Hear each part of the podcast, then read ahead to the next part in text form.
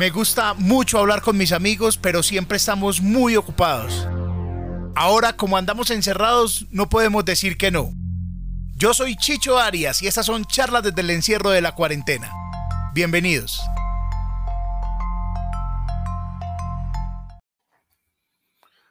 Ya estamos al aire. Hola, ¿cómo están? Buenas noches, buenos días a los que están eh, viendo esto en otro momento del día, en otro momento de la noche, otro día. ¿Cómo les va? Muchas gracias por estar aquí. Capítulo 24 de cuarentena, mis amigos.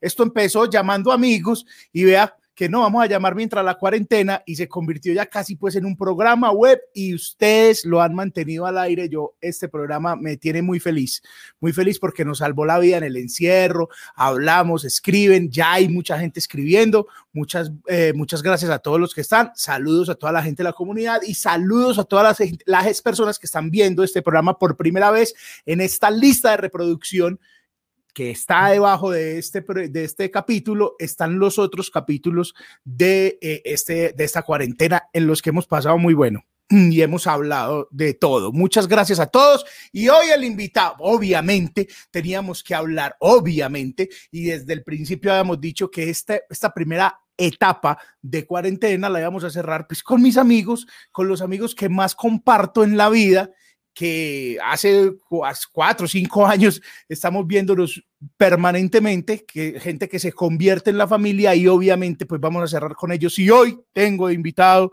a Frank el Flaco. Frank, ¿cómo estás? Un saludo a mi amigo, estamos acá en la mesa de trabajo. la gente, que la gente supiera lo, que hemos sufrido.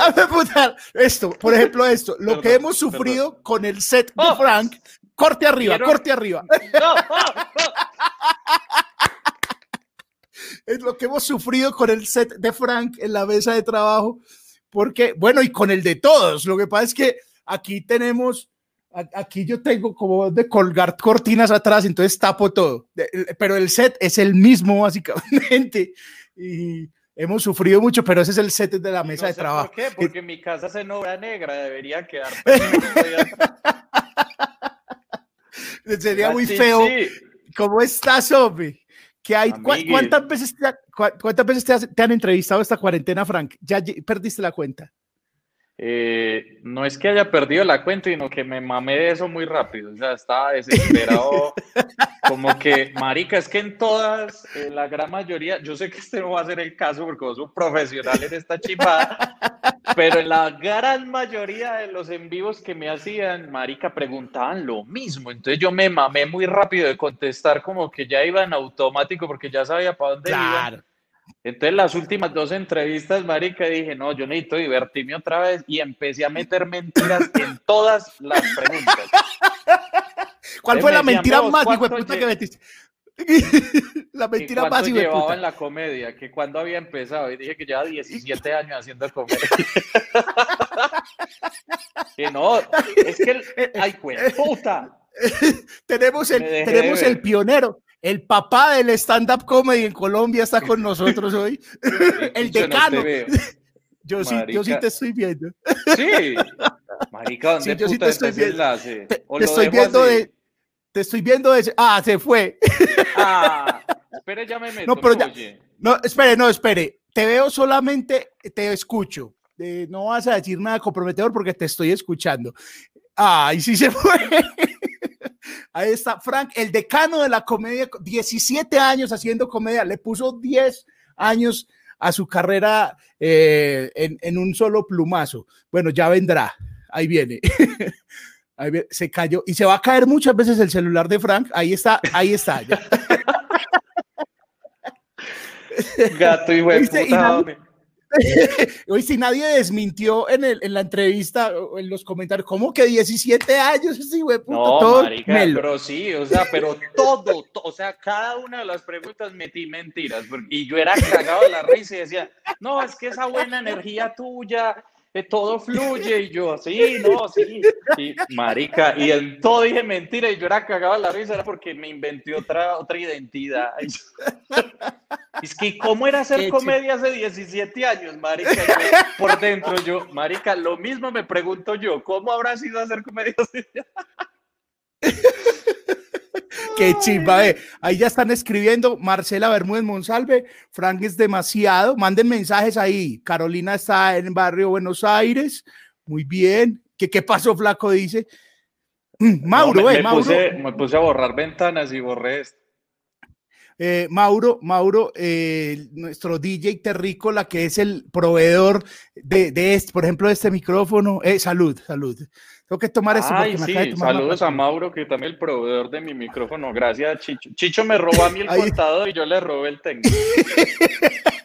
ah, hablando de contador, un saludo a Juan Felipe. Qué, qué cosa horrible esta época de, tanta llamadera, tanta llamadera. Ah, mira, Diego Alexander Incapié acaba de hacerse presente como patrocinador y dice saludos, bendiciones y un abrazo desde Dos Quebradas. Ah, ese también van a patrocinar, la chimba, yo cómo voy ahí.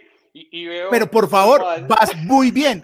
Yo siempre reparto la plata que entra aquí y que, que entra, que, que, está bien hecho esto. ¿Hay una comisión en serio? Claro, hay comisión y, está aquí, pero es que este si no quiere, Si quiere me puede tapar a mí por el código QR, o sea, no importa. Ese, gracias a Carlos Esteban. Ve, gracias a Carlos Esteban Orozco, que es el productor de Monólogos, tenemos este código QR. Hice 20 capítulos con un QR que no leía. Y yo decía, de puta, porque... Ah. pues leía, leía de vez en cuando. Entonces Carlos Esteban sacó este que sí leía y yo no entiendo por qué sí entraba de todas maneras el patrocinio de la gente. Aquí está. Oíste, Frank. bueno, a mí me han entrevistado varias veces, pero eh, sí, es un mensaje para la gente que va a entrevistar y es que pille entrevistas previas que están ahí en YouTube. Pille para que no pregunte lo mismo. Pues Pero, ¿sabes? yo descubrí cuál, fue cuál era el error. Pues, o error no, sino que nadie tiene la culpa, pues, porque pues, a uno no lo conoce, marica, la gran mayoría. Claro. Pero entonces cuando uno no lo conoce o uno no conoce a alguien, tiende a caer como en las preguntas súper clichés, que eso sí debería uno estar pendiente de no preguntarle a alguien lo que muy seguramente, o sea, la primera pregunta que le ocurra a uno, muy seguramente ya alguien la hizo. Entonces, sí, claro. Pues, tratar como de meterse por otro lado, yo no sé. A mí me entrevistaron en estos días. Yo, yo, leí yo que sí a todo el mundo, porque es que, que le digan a uno que no es muy frustrante, weón. Yo he hecho una lista de invitados para acá y le dicen a uno que uno es como, ah, entonces yo digo que sí, pero en estos días alguien me entrevistó y me dijo Mincho, Mincho, todo el tiempo. Y yo, como, ah, bueno, bien. Al final le dije, listo, yo soy Mincho. Mincho, medio. Muy chimba. Hey, salud, salud, salud. No, es que me acaba de tomar una pastilla, entonces tengo que dejar que me baje para la gastritis. Pero enseguida abro allí. No, es que sabes que nos mandamos una botella de vino en el almuerzo. es, muy loco. E, e, el, horario etílico, de eso vamos a hablar ahorita. El horario etílico está muy Y el vino con el sancocho del almuerzo que, sí combina. no, ¿sabes qué comimos? Comimos crema de tomate. Entonces, ah, tan ahí un vino, tiki. Ahora, este, ay, ¿verdad que a Fran no le gusta el tomate? Editemos ese pedazo. Pero en sopa no, ¿no te gusta en sopa, Frank? Tampoco. No, marica, en, sopa, yo creo que ni en Guantánamo le dan eso a los precios. no, sabe una chiva. ¿Verdad que no le gusta el tomate? Otro dato del que vamos a hablar ahorita, ¿oíste? Pero primero, ¿qué estabas haciendo, Frankie? Frankie, eh, ¿en qué momento estalló la cuarentena? Que vos dijiste, ay, hueputa. ¿Qué estabas, ¿qué estaba pasando en tu vida? Desde el día, no mentira, ni que era desde el día uno, creo que fue, es que a Jorge, que es nuestro manager, eh, como que nos habían adelantado un dato de, marica, el otro fin de semana va a empezar un encierro bravo y no sé qué y tal. Marica, el jueves a las siete y media de la mañana yo prendí el celular y tenía pues 21 mensajes de, de Jorge. Y vos sabes que un mensaje de Jorge ya lo pone uno como pues puta, si un solo mensaje ya uno dice, ay, marica, ¿qué pasó que Jorge escribió? Ahora que mande una nota de voz, es como, marica. Ah, no, ya. Ah, ya. Se acabó eso. Debo huir del país. Algo, alguna cagada pasó para que él mande una nota de voz. Marica, y entonces, claro, vi como 21 mensajes de ese man y yo en ayunas, Jorge a las 7 de la mañana escribiendo cosas. Y marica, cuando empecé a leer, marica, el chorrero de cancelaron tres shows, cancelaron cinco shows de empresa, cancelaron no sé qué, la gira está en veremos, nos va a tocar yo no sé qué. Marica, cada mensaje era más pesimista que el anterior. Fue puta. Y sin mentirle, eran para ahí 21 mensajes de Jorge. Por ahí al 14 yo empecé, yo destapé la botella de vodka. Yo empecé a tomar como desde las 8 y 20 de la mañana. Y ese jueves, marica, me volví mierda. O sea, yo aquí tengo, voy a, empezar a dar confesiones en tu entrevista y puta para que, para que usted diga, eh, dijo esto solo acá. Dijo eso aquí, aquí lo dijo. Tengo un té de marihuana, marica, que eso me pone de 0 a 830 mil en segundos. La vuelta es que ese té te, multiplica por 5 un guaro, o un, un, vodka, o un whisky, lo que sea, pues, o por 10. Es que tiene, tiene dos particularidades, una inocente y otra que, sí, puta, es un duende metido en el tarro. La inocente es que si uno se lo toma con aromática, duerme, o sea, relaja. Ah, ok. Pero si usted le combina con el Jack Daniels que tanto nos gusta, uh, Cabo Cañaveral empieza, pero no le dimos la orden de despegar todavía. Uy, qué chido. Entonces me enloquecí, o sea, yo me acuerdo para hasta las 3 de la tarde porque me pegué una chilla la Y estabas solo, solo.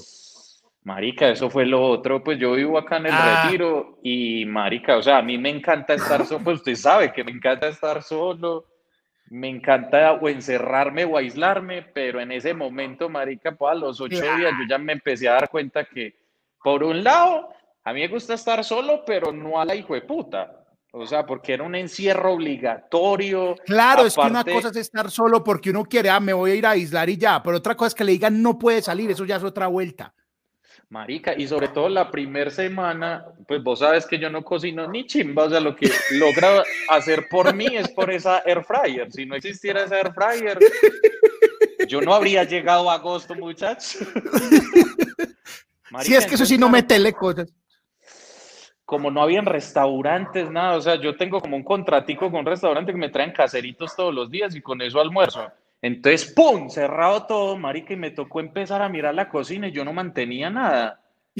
Entonces yo, man... no, marica, ese primer almuerzo era tres galletas saltín, un huevo, papitas margarita de limón. Marica, yo no sabía qué hacer. Y yo, ay, qué puta. Y ese primer fin de semana me tocaba mis que el pico y cédula el viernes. O sea, era por números. Y solo un número y solo daban como dos horas para salir a mercar. Marica, entonces los de lunes, martes, miércoles y jueves, estos carechimbas desocuparon el supermercado. Entonces, cuando yo llegué el viernes, como que todos pusieron de acuerdo, no le dejemos ni chimba a los 8 y 9. Y marica, desocuparon todo. Y cuando llegué yo a esas vitrinas, marica, yo, o sea, a mí se me encharcaron los ojos. Yo sentía que era el fin del mundo. Qué chimba, eso era apocalíptico, sí, exacto. no había restaurante. Uy, Mari, que llegué a ser, pues, porque habían cerrado el éxito, el de uno, solo había abierto como dos supermercados, marica, y abierto es un decir, porque yo llegué allá y yo, pues, yo estaba que averiguar, ve, y esta estantería es cuánto es lo mínimo. no, marica, yo que me pongo a llorar en serio, no había nada. Comiste? Y entonces comiste huevo. Me tocó coger como de lo que quedaba, entonces yo me acuerdo Chocorramo. mucho no, que incluso yo lo conté de monólogos, no, que, que, o sea, cuando yo llegué no había, por ejemplo, papel higiénico, porque todo el mundo, yo no sé por qué, yo le digo cagadera en la pandemia, que todo el mundo llevaba todo el papel higiénico. Y yo era de los que decía, marica, pero la gente, ¿por qué lleva el papel higiénico? Marica, y se lo juro que me quedé por ahí 20 minutos del supermercado hasta que llegó una pelada a volver a surtir papel higiénico y llevé papel higiénico, pues me traje papel higiénico. ¿Para qué? No hay carne, pero, no hay carne, pero yo todavía tenés. no hay carne, pero tengo papel higiénico. Acaba de pasar el teléfono. Dice, por acá está es que con cartulina todo bien. Es que nos morimos limpios, pero cagados no. Marica, entonces no, ese, ese, arranque de cuarentena fue espeluznante. Para mí espeluznante. Por ejemplo, el día que tembló. Marica, yo me puse a ah, llorar acá en la sala porque, eh, o sea, mi primera reacción fue como llamar a mis papás y no tenía señal. Ese temblor tan tan puta y yo estaba como en una crisis, marica, nerviosa, horrible, yo lloraba por todo, marica, porque yo me desaparecí de redes como, como no sé, como 10 días, marica, yo no era capaz y, y temblaba, marica, me dio terrible, terrible, y encima la gente cuando volví como a aprender el celular, Flaco, hagan vivos, haga chistes, entreténganos. Eso es muy puta, ¿verdad? Porque la gente es que, eh, haga, haga chistes, o sea, y haga chistes, y sobre todo las, las empresas también, es que no es fácil, vas a hacer unos chistes ahí por la cámara, y igual, igual. Marica, y si hubiéramos estado en una situación normal, a uno le pudieran decir, porque nosotros parecemos trovadores, ¿no? Sobre todo allá monólogos en teatro, le dan uno un tema y uno empieza, pa, pa, pa si nos hubieran dicho, el tema es apocalipsis, uno mamaba gallo. En este momento, a mí me dicen, haga chistes del apocalipsis, marica, me pongo a llorar, me pongo a rezar. Antes del show, cojámonos de las manos, vamos a orar. horrible. Oíste, y ya, y, pero ya estás de muy buen ánimo y ya estás como, ya como que eso se asimiló y todo bien. ¿Qué, sí, te, qué sí, súper bien. Obviamente no vamos a estar bien, pero ¿qué fue lo que te ayudó como a salir de ahí? Como, ah, ya aquí fue putas, hay que reírse, pero por lo menos los primeros días no te reías ni por el putas. No, marica, es que mi susto fue porque como yo había planeado una gira nacional y por ejemplo acá en Medellín yo estrenaba show en mayo y, o sea, a la primera semana de marzo iban 2.600 boletas vendidas de 3.200, o sea, iba a llenar como faltando dos meses para el show. O sea, esa boletería en pura y fue puta. Y en Cali, por ejemplo, primera vez que yo iba a Cali cobrando boleta, pues en teatro ya para que la gente fuera a verme a mí. Y allá en Cali, marica, iba impresionante. Entonces, como que cuando anunciaron eso, fue como, ay, marica, ¿cómo así? ¿Qué va a pasar? Entonces, en mi cabeza pasaba era lo peor. Y era como, claro. marica, entonces todo el mundo a venir a pedir la devolución, marica, ¿qué vamos a hacer? Yo ya pagué todos los teatros, todo estándar, marica, se, me enloquecí, me enloquecí por plata, literalmente. Creí que iba a ser claro, la quebrada mía de la vida, pues porque me es que es un negocio, pues. y... Claro, es que la gente no entiende que es un negocio, no es capaz y cagase de la risa ahí, es, es eso, comprar pues comprar, no, pagar el teatro, el alquiler del teatro y todo lo que tenía que ver, porque ya tenías publicidad y tenías todo andando en todo lado. Sí, marica, entonces me dio pero la gente, Pero la gente me pareció muy chimba, la gente muy bonita, pues ya cuando se dieron cuenta que eso no iba a pasar, no, hágale todo bien, esperamos, la gente se ha manejado súper. Además que vos tenés es como un, como un club de fans, yo no, no sé cómo llamarlo. la gente se mataría por vos. Es una bodega, sí, eso. La bodega franquista. Pero, pero, la gente se mataría por vos y eso lo quiere cualquier persona. Eso es una chimba. No, marica, yo siempre he dicho, yo soy súperamente agradecido con la gente porque, o sea, yo sé que esto lo dicen todos, de que uno, uno no jamás se dimensionó estar en este punto en el que estamos gracias al programa, al grupo, a todo porque, marica, es increíble el poder que tiene la risa, de que la risa, o sea, vos haces reír a alguien y se forma el vínculo inmediato. O sea, ya usted hizo reír a alguien y se le engancha. O sea, es como, o sea, uno no lo hace con pretensión de nada, porque muchas veces uno publica un chiste o hace chistes por uno mismo, pues por, porque a mí me gusta hablar mierda, porque por eso es que la gente me dice, ¿usted por qué ríe su chiste? Yo les digo, Mágica, porque yo nunca, pues vos sabes que yo nunca escribo el chiste. Sí, porque no me lo sabía, claro, porque no me, básicamente no me lo sabía, me gusta. Entonces, cuando me río es porque en mi cabeza improvisé, o sea, lo que dije en el momento y me da risa es porque yo digo como por dentro, marica, esto está mucho mejor de lo que yo había escrito. Entonces yo mismo me divierto, entonces paso una chiva porque yo digo, es que el, el primero que tiene que disfrutar lo que yo digo soy yo, porque para que la gente se pueda conectar. Es como, marica, este mal lo cuenta con una gracia, es que porque habla así, porque lo dice así. Es porque yo mismo me meto en el papel de que, marica, es como si yo me estuviera pagando boleta yo mismo para pa mamar gallo, para joder. Entonces me encanta que la gente valore eso y como que crea en uno, como que le, le validen el personaje que uno es. Entonces, marica, me parece súper bonito eso, pues como lo, lo que eh, se logra con la gente gracias a la risa. Eso es una cosa, verdad, que no conoce mucho la gente del camerino de monólogos. Y es que Frank, yo no sé, Adrián últimamente sí. Yo lo empecé a hacer así como dos años y es escribir completo, escribir completo, salud, escribir todo. Pero Frank llega, pues aparte de que escribe pequeñito, llega como que ya escribí. Y entonces escribe con un ahorita pequeñito. yo, huevón, si ves eso. Y cuando lo tiramos al piso, ¿te acordás que vos pones la hoja en el piso y se, y se le ve? Yo a veces como que me da por mirar al piso y resulto haciendo chistes como de eso, como que, ah, la Pero olleta para el chocolate, la, olleta para el chocolate, y yo, ah, no, marica, eso es de chicho. Parce, la verdad, la edad, huevón, o sea, la edad, porque ya ahí lo veo bien, ahí sí lo veo melo en el piso, ah, tan antes no lo, antes melo, ahora hay que alejarlo. Pero lo exacto, lo, lo de Frank es que sí termina improvisando, pero no es que llegue allá sin saber, es como, voy a hablar de esta puerta y esta puerta tiene es café y tiene dos llaves y listo. Y de ahí sale, eso es una cosa muy bárbara, muy bárbara mucho. Eh, no, ah, me gusta mucho porque, porque yo también valoro mucho lo que ustedes hacen, porque usted, o sea, es que el, método es como diferente, pero se llega a lo mismo, pues, o sea, ustedes lo estructuran mejor y, y, así se sienten cómodos. En cambio, yo siento que si yo escribo el chiste como lo pienso, me amarro, quedo como atado y yo soy muy desmemoriado, entonces es como el susto de de tenerme lo que aprender y si lo voy diciendo y me trago una palabra, me enloquezco porque digo, marica, ¿qué era lo que seguía? Me pasé. Sí, o el remate está mal escrito, está mal. Antes tiró el remate, el último remate antes y ahí se lo caga. Eso pasa. En cambio, me, me, gusta a mí es como jugar. Pues lo que yo sí llevo súper metódico, pues, es llevar uno o dos remates muy pensados, que yo digo, marica, esto está como bueno, creo que va a salir bien pero dejo eso en punta, porque lo que yo quiero es que a medida que voy diciendo la premisa y cuando llego al primer remate, dependiendo de la reacción de la gente o dependiendo pues, cómo me siento, empiezo como a sacarle jugo al chiste que ya dije, como para tratar de evitar llegar rápido al otro que ya tengo al último, sino claro. metele cosas ahí en la mitad y que cuando llegue al último haya aplauso, porque ya ese sí está pensado y planificado y digo, marica, este chiste está muy bacano. Entonces como que lo que hago es engallar y engallar y tratar de estirar la vaina para que la gente esté pa, pa, pa, pa, pa, y a lo último, ¡pum! Y, no aplauden. Entonces me...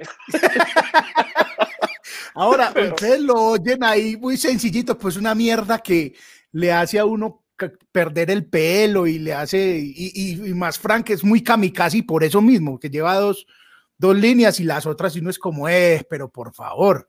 Y ese estilo lo más donde lo que yo he hecho en mi vida es estrenar shows en la Universidad de Medellín. Eso sí me parece que yo mismo digo, marica, o soy muy responsable o creo mucho en mí porque, marica, usted sabe que estrenar material da, da tensión porque es ese juego de va a salir bien, va a salir mal, no va a escachar, no va a arreglar, ¿qué va a pasar? Pero, marica, en la Universidad de Medellín algo me pasa a mí que, que es como si saliera dopado. Yo creo que así es decía Armstrong cada que se metía una jeringa marica y salía, puta, desde el hotel atacaba. Así. Qué Ve, yo creo que yo tengo una foto, Frank, la voy a bajar, la voy a, la voy a descargar, esa no la traía para este programa, pero esta foto, sí, señor. Esta foto, no es más, no la voy a descargar, voy a compartir la pantalla para que hablemos de ella. Esto fue en el Teatro de la Universidad de Medellín, en la historia la escriben los perdedores. Y eh, me acordé de esa foto por lo mismo, por lo que, por lo que dijiste. Pilla esta foto. es una carcajada hijo de puta. Ahí estábamos con ahí estaba Alejo también, pero yo me acuerdo del momento exacto de esa foto. Y, es que. ¿Pero te acuerdas qué dijimos o no? Sí, claro, exactamente, todo. Ahí estabas a ¿Se puede decir acá o no? Sí, claro, tiene que ver con el, tiene que ver con lo que acabas de decir. Estabas a dos minutos, no, ahí ya tenías la chaqueta, estabas a nada de salir, estabas a nada. Entonces Adrián te preguntó, bueno, Frank, ¿cómo te sentís? Bien, ¿y cómo es la vuelta? Es que, y vos dijiste, marica, voy a probar la mitad. ya probé la mitad, habías probado la mitad en Marinilla, ahí dijiste, voy a probar la mitad. Eso ya fue risa nerviosa. No, total. Y sobre todo esa que era la primera vez que yo me metí al teatro de la de Medellín solo y estaba lleno. Y uy, marica, yo tenía aflojado los bolis, bebé Porque se lo juro que yo miraba la hoja antes de arrancar y yo era como si no leyera, o sea, no veía nada. O sea, de los nervios yo era como, marica, no. Si yo me era parado ya, buenas noches, mi nombre es Adrián Parada. Ah, no, no, perdón. Ese día nos rascamos duro ahí, ya después. Eh... Ah, claro, había que celebrar. Ese día eh, fue muy jodido, pero bien, eso es lo que decía, lo que decía que a ah, probar en la Universidad de Medellín y, hemos, y lo hemos llegado a hacer todos, pero es porque ya tiene uno, digamos, el esquema listo y la gente sabe a qué va. Porque si no sería ir a escucharlo. Pero es que a mí me parece como tan orgásmico como sentir esa presión de jueputa, o sea, solo tengo una oportunidad para que esto salga bien. O sea, lo tengo que hacer todo para que ese chiste salga bien. Claro. Es que sentir esa presión de marica y quiero sorprender a la gente, quiero que me escuchen otras cosas. Marica, cuando la gente se me ríe de una cosa que yo por dentro estoy diciendo, puta, si la gente supiera el grado de irresponsabilidad que hay detrás de este chiste. Y cuando la gente me abrazaba y me decía, flaco, marica, tal chiste, me hiciste llorar de la risa, se te nota que lo trabajaste y yo, ah, sí, muy trabajado.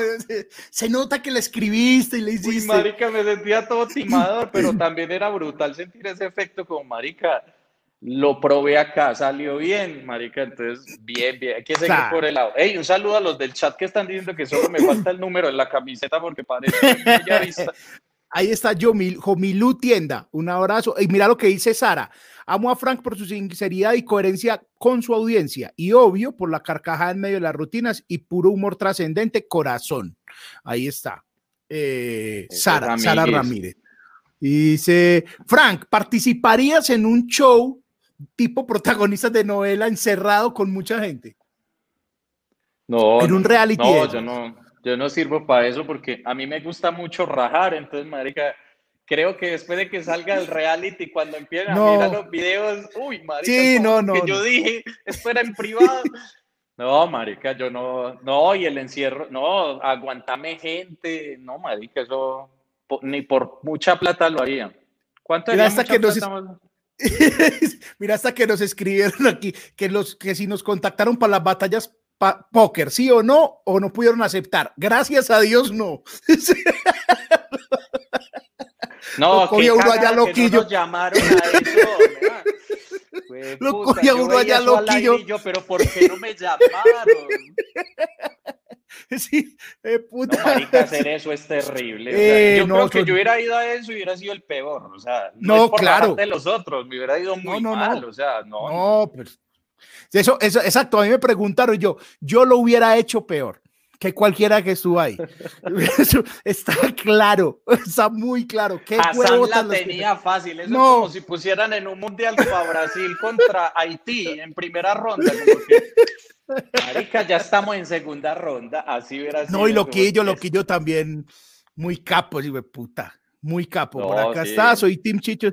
Está. Fran, voy a poner otra foto. Que esta foto yo hace poquito me di cuenta del el momento de la vida tuyo que estabas esta foto tan... Es que se demora cargando, hombre. Ahí está, ¿ya la ves? Ay, qué pesar de muchacho, ¿no? se nota el, el daño que Data Crédito había ocasionado en mi cuerpo. Ahí está, esa, esa foto es en Y ahora quién duerme. Nosotros ya estábamos en un club de comedia en Underground, gran sitio, gran, sitio, Underground gran sitio. En Underground estábamos haciendo el club de comedia. Cuando salga un libro del stand-up en Medellín, eso tiene que llevar un capítulo porque allá, allá empezamos. Sí, señor. y muy juicioso. ¿Eran los miércoles, sí o qué? ¿O los jueves? Lo, es que eso tuvo tres variantes. Empezamos los miércoles, como a los tres meses fue los jueves, y cuando ya Willy, que era el dueño del bar, vio que se le llenaba más un jueves que un viernes, Dijo, no, hagámoslo los viernes.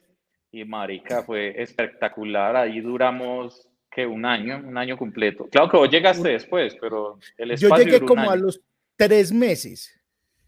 Llegué como a los tres meses que me presentaron a Frank. Y, Frank me seguía en Twitter todo ello.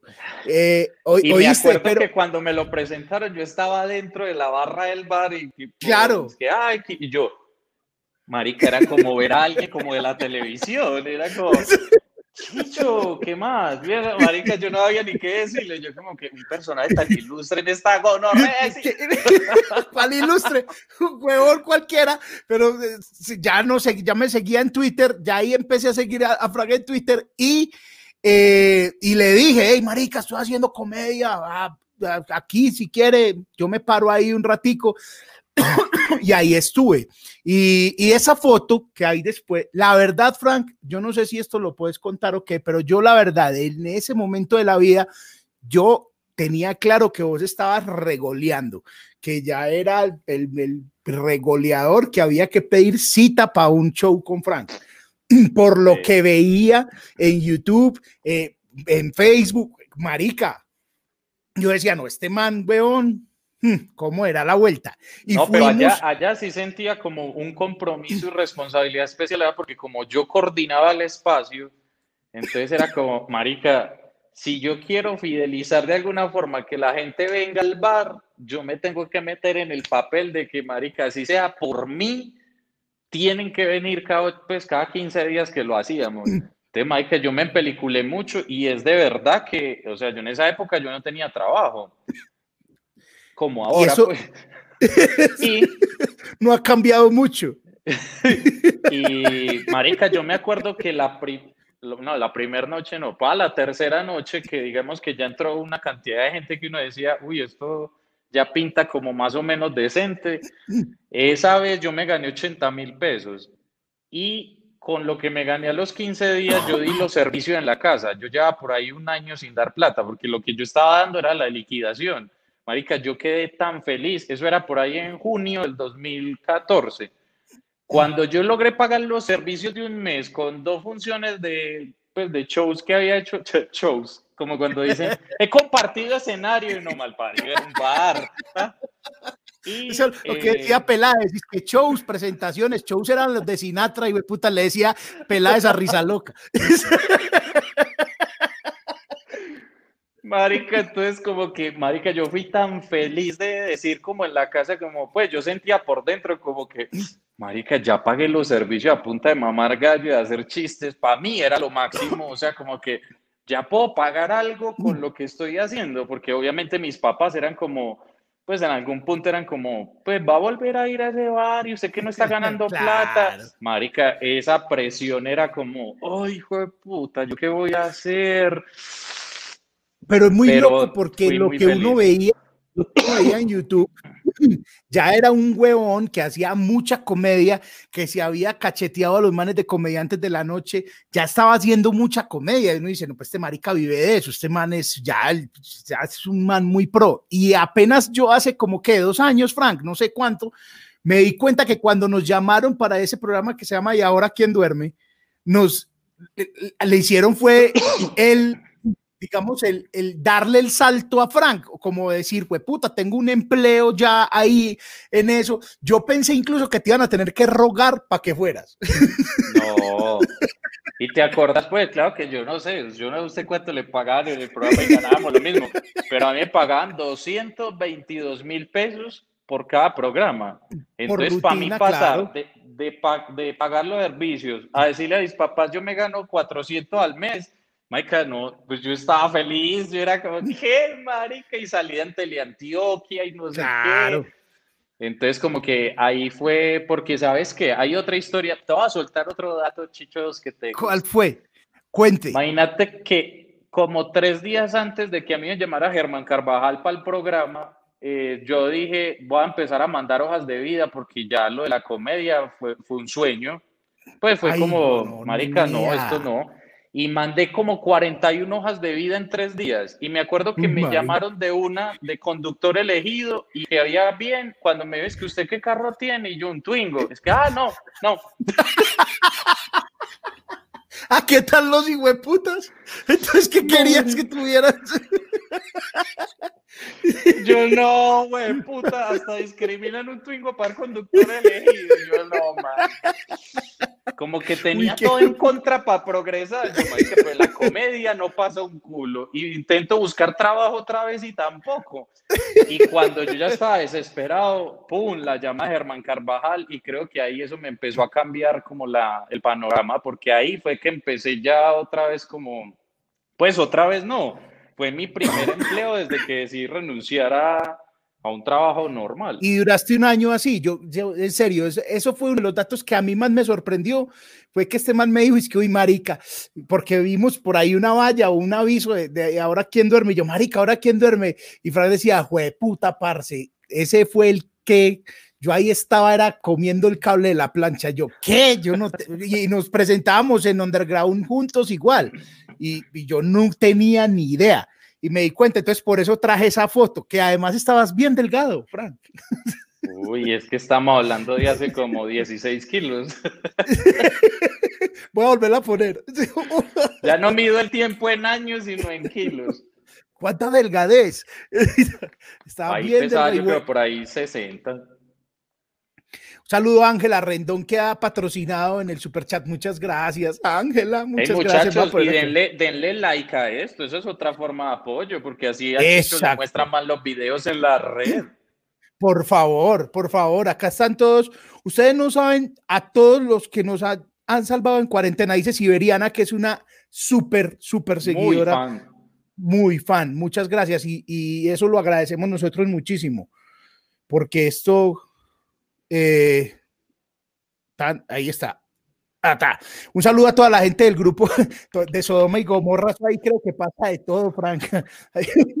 Hicimos una fiesta en Zoom y, y, se fue una gente a hacer otro remate como hasta las 6 de la mañana y se hicieron un grupo de WhatsApp serio y allá han hecho de todo y ellos vienen por acá y, y, nos, y nos hablan. ¿Oíste? Lina eh, Salcedo acaba de darnos 7.900 pesos. Eh, Chicho, no, no hay como un banderazo, no hay un... No, no, eso es a partir de cuánto?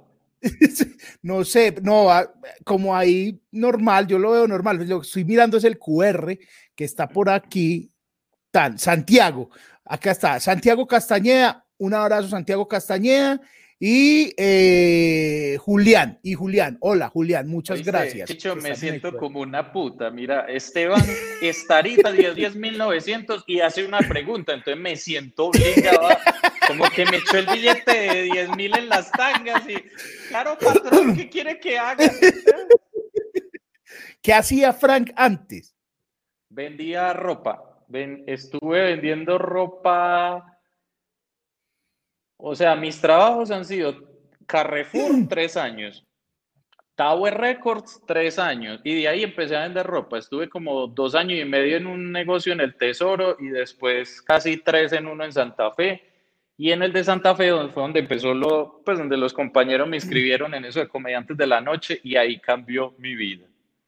Oíste, Frank, yo me acuerdo que una vez fuimos a uno de esos almacenes, fuimos a visitar a uno de esos almacenes y yo decía, Marica, ¿usted cómo hacía para estar aquí? ¿Cómo hacían para tener encerrado, a Frank dos horas en este almacén? O sea, que ya yo no veo a Frank encerrado en ningún lado 12 horas esperando hacer algo. No lo veo.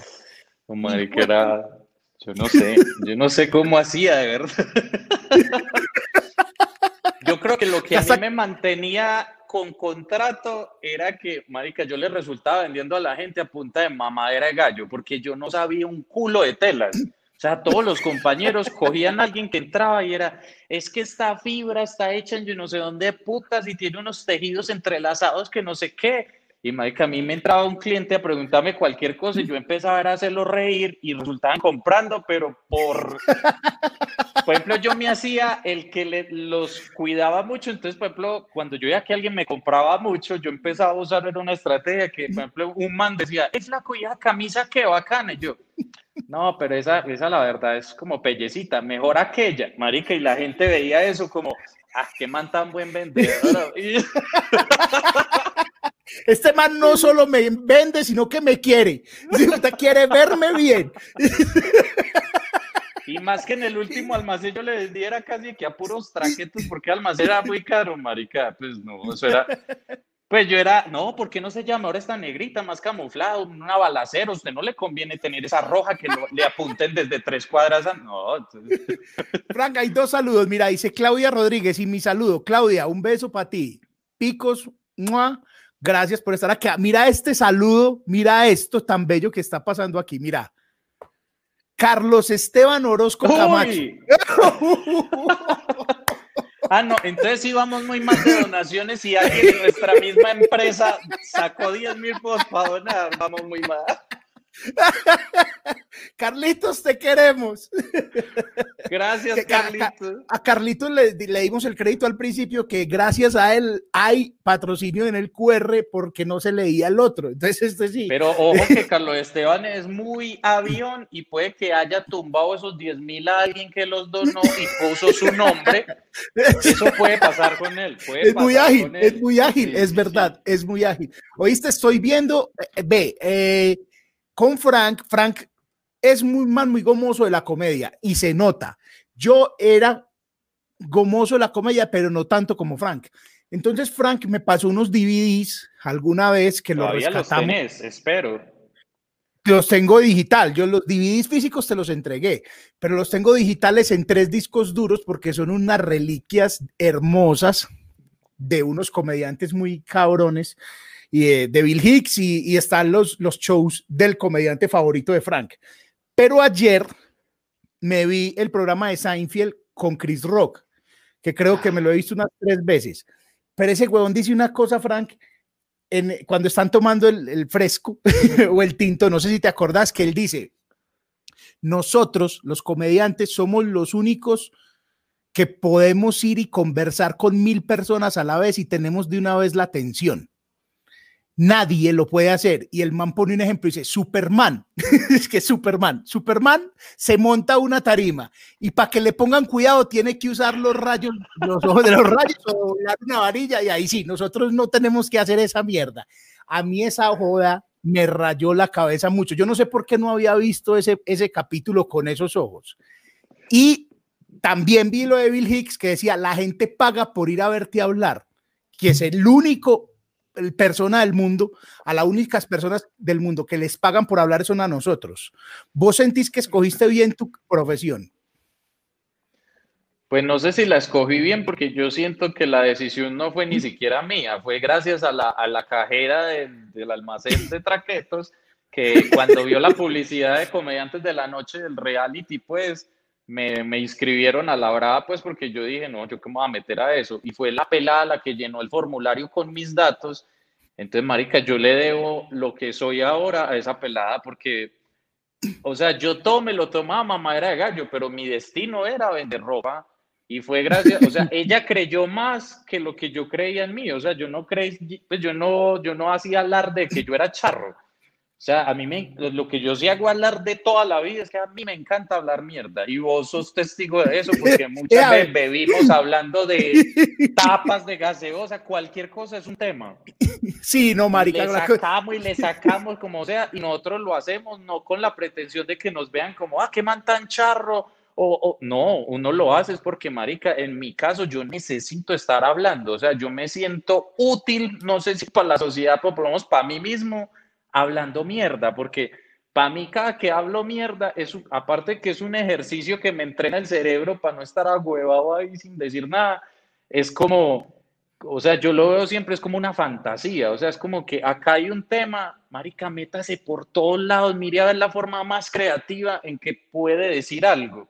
Entonces yo lo disfruto mucho hablar porque, marica, yo era feliz hablando con un taxista, con la señora que hacía aseo, o sea, mi intención nunca ha sido, ay, voy a ir a descrestar siendo muy chistoso, sino, marica, para mí era un reto hablar con alguien que yo, pues, que yo supiera que éramos diametralmente opuestos, que fuera una conversación natural, fluida, y cuando yo veía que tenía como esa facilidad de provocar de pronto una risa en alguien, era como, marica, esto es lo más brutal que yo puedo sentir. Cuando yo veo que alguien se ríe, algo que yo digo, marica, para mí eso es indescriptible. O sea, es como, marica, es que esto es un poder. Claro, es un superpoder, yo no lo había visto así como los manes que tienen la forma de hacer venir a chorros a una vieja, esto también poder. Yo no, yo no tengo el poder, pero... Es, es un don. Si yo no lo había visto así, como el superpoder, porque decían, este man, estos manes en esa conversación decían eso, que, que esa conversación termina diciendo como que donde yo voy, que, es muy parecido a lo que vos estás diciendo, donde yo voy, dice Chris Rock, quieren que hable. No quieren nada más, quieren que hable. No importa dónde sea, hasta en un velorio, decía el man. Y Seinfeld le pregunta, ¿y ya has hablado en velorios? Que sí, el de un amigo. Y saqué dos risas. sale el hijo de un velorio, me aplaudieron dos veces, ¿no? Me dos fue veces. Bien en el velorio. sí, me fue muy bien en el velorio. Dos risas, dice Chris Rock. Oíste, ¿y has escrito en esta cuarentena? Pues duré, duré que yo creo que hasta hace 20 días, desde que empezó la cuarentena, no había escrito nada. Y los chistes que había logrado escribir, que eran todos relacionados a la pandemia, prácticamente ya los descarté, porque yo dije, ah, marica, qué pereza seguir hablando de esto. O sea, si no encuentro un enfoque diferente, me, me, da pereza decir chistes. Y marica, desde hace 20 días como que logré cambiar el chip porque lo que te decía, pues he estado muy mal de la cabeza por el encierro y todo.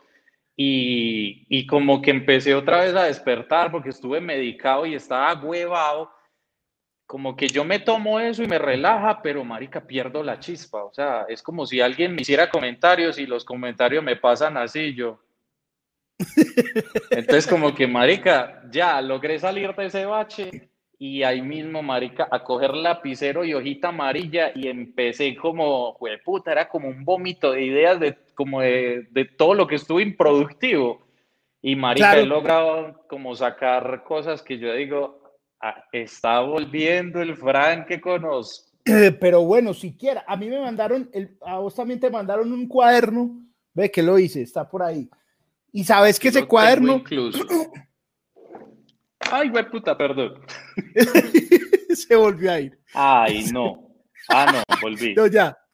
Acá está el cuaderno. Y, y, sabes una cosa, este cuaderno muy, muy loco, pues alguien nos escribió y dijo, hey, ve, eh, queremos regalarle una cosa, ni siquiera dijeron qué era. Y llegó en una cajita muy especial y tal, esta gente, y los quiero mencionar, pues, porque no, no, no pagan ni, ni absolutamente llama kilo. Pero parece cuadrado, porque tengo el cuaderno acá a la mano, justamente. Sí, parece cuadrado, es verdad. patrocinios donde sacamos esto es, de tal persona, este aro de luz es de tal persona. Marica, todo es donado, lo que tengo a mi alrededor, todo sí, es verdad. Pero este cuaderno, yo quiero decir una cosa y quiero confesarlo acá. Cuando me llegó, yo dije, este puta, hay que llenarlo y ahí estoy escribiendo. Y me pasó exactamente lo mismo. Las cosas de, que, hemos vivido en la cuarentena, las escribí, las deseché y dejé dos o tres. Y ya es como otro tipo de cosas. Y encerrado es muy difícil escribir, no. Sin uno ver cosas alrededor es muy hueputa, ¿o qué? No sé si te ha pasado eso.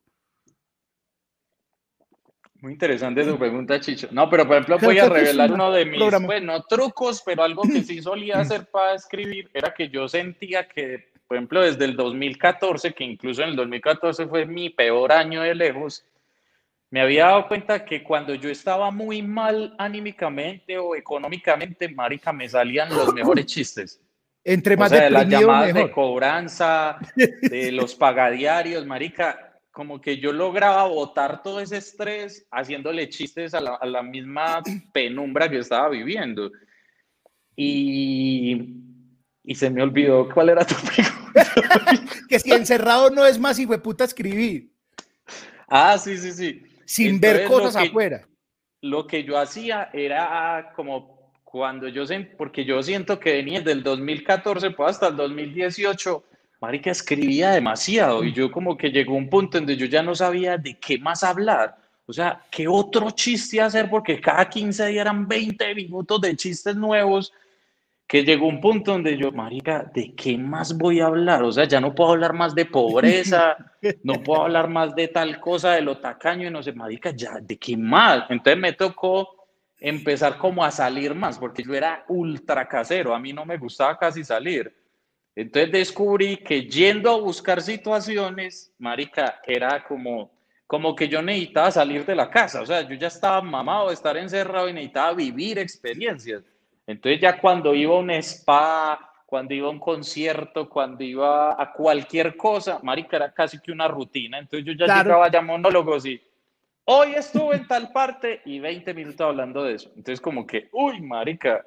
Entonces, claro, este encierro lo que ha generado también era como otra vez estar como solo conmigo mismo y era como y me, me aterra forzar los chistes, o sea, a mí me aterra sentarme a escribir un chiste, o sea, cuando yo me siento a escribir es porque yo ya tengo una idea, ah, pero me aterra sentarme pues que de la nada, ay, de que, de que me inventara cosas, de, de los ovnis, voy a escribir de los ovnis, no, marica, así tan forzado me aterra. Pero, pero bien, es una buena noticia que estamos escribiendo. La próxima semana vamos a estar aquí hablando con Adrián Parada, que también nos estás viendo, Adrián. Espero que estés llenando un cuaderno también de ideas. No, y que pruebe por ahí 20 minuticos ahí en el. Y que pruebe aquí también, sí. eh, Oíste, y bueno, entonces yo confieso otra cosa. Cuando yo conocí a Frank, creo que ese video lo bajaron el, el, el antiguo o yo no sé si todavía está, hay una línea que me parece magistral, que me parece He hablado de esa línea, Frank, hemos estudiado esa línea.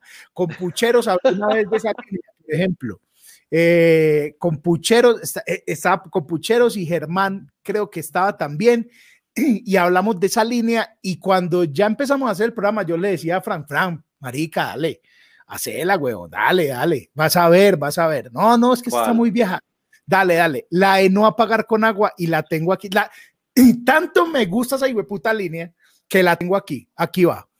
Por ejemplo, ¿ustedes han visto si cargas, que pues. transportan gasolina, que atrás tienen un letrero rojo todo miedoso que dice peligro, líquido inflamable, no apagar con agua. Yo de por sí ahí pienso, ¿no les queda más fácil decirnos con qué sí se apaga. Pues ¿para qué le meten uno la duda? No. Ay, no, con eso no. Entonces, ¿con qué sí? Ah, no, ni mierda, no sé. Más que ese carro le llegue a pasar algo, el señor haya envuelto en llamas pidiendo auxilio y uno todo solidario con una manguera y el otro lee y uno. Ay no se puede apagar con agua. y ellos, no, y uno, esto que lo estamos tratando de averiguar. no, uno necesita es que le digan con que sí, no con que no. Uno y todo embalado, señora, los gritos y uno, ay, que entonces con qué apagamos a este man. Y el otro man perdido que uno, hmm, yo no sé, soplémoslo entre los dos.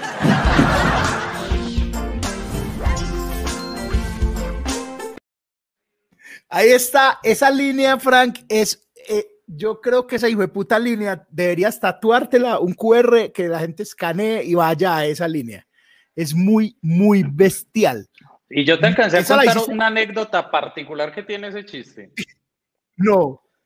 Que una vez me llamó, porque yo estrené ese chiste como en el, eso fue de los primeros chistes que yo hice en mi vida, o sea, fue la rutina del flaco y después yo creo que pudo haber sido la segunda rutina. Y y una vez me llamó como un congresista, una vaina así, que porque el man me había escuchado ese chiste en Bogotá y que el man le dio tanta risa, pero quedó tan pensativo que él quería es que proponer, yo no sé un proyecto de ley, una chimbada de esas, para hacer cambiar la reglamentación de los carros y que no dijera que no se podía pagar con agua y no con que sí se podía pagar. Y yo, a lo bien, Marica, yo creo que es el sueño de un comediante, ¿no? Sí, pues claro. de un chiste generar algo, marica, no, brutal. Ya, ya, es otra vuelta. O sea, si eso pasa, ya eso Yo creo que ha sido mi logro más importante, como que a, lo bien un congresista se interesó seriamente en un chiste, güey, puta, qué golazo. Oíste, y hablando de eso, ¿quién, ¿a quién viste vos en alguna vez en un show que vos dijiste, güey, puta, me está viendo este man a mí en show? Que vos no pensabas que alguien se fuera a sentar ahí a verte. alguien de ese, de, ese talante. No, marica, pues creo que pues he tenido como una fortuna muy bonita de que sobre todo lo que más me gusta no es ni siquiera cuando me saludan cuando se acaba el show, sino cuando me escriben días después y me mandan una foto de, oíste, te estuve viendo y ponen el mensaje así respectivo como que como esa gente que va sin ningún interés, o sea, no por figurar, sino como marica, fui porque me gusta lo que usted hace y no tenía que ir a abrazarlo. Mm. Pero, por ejemplo, la primera, pues cuando yo vi la primera vez en un show mío a Juan Pablo Llano, mal que aparecía porque fue acción impro. Yo fui, claro, yo estaba ahí. Pues, estaba con Catalina. Como 80 personas.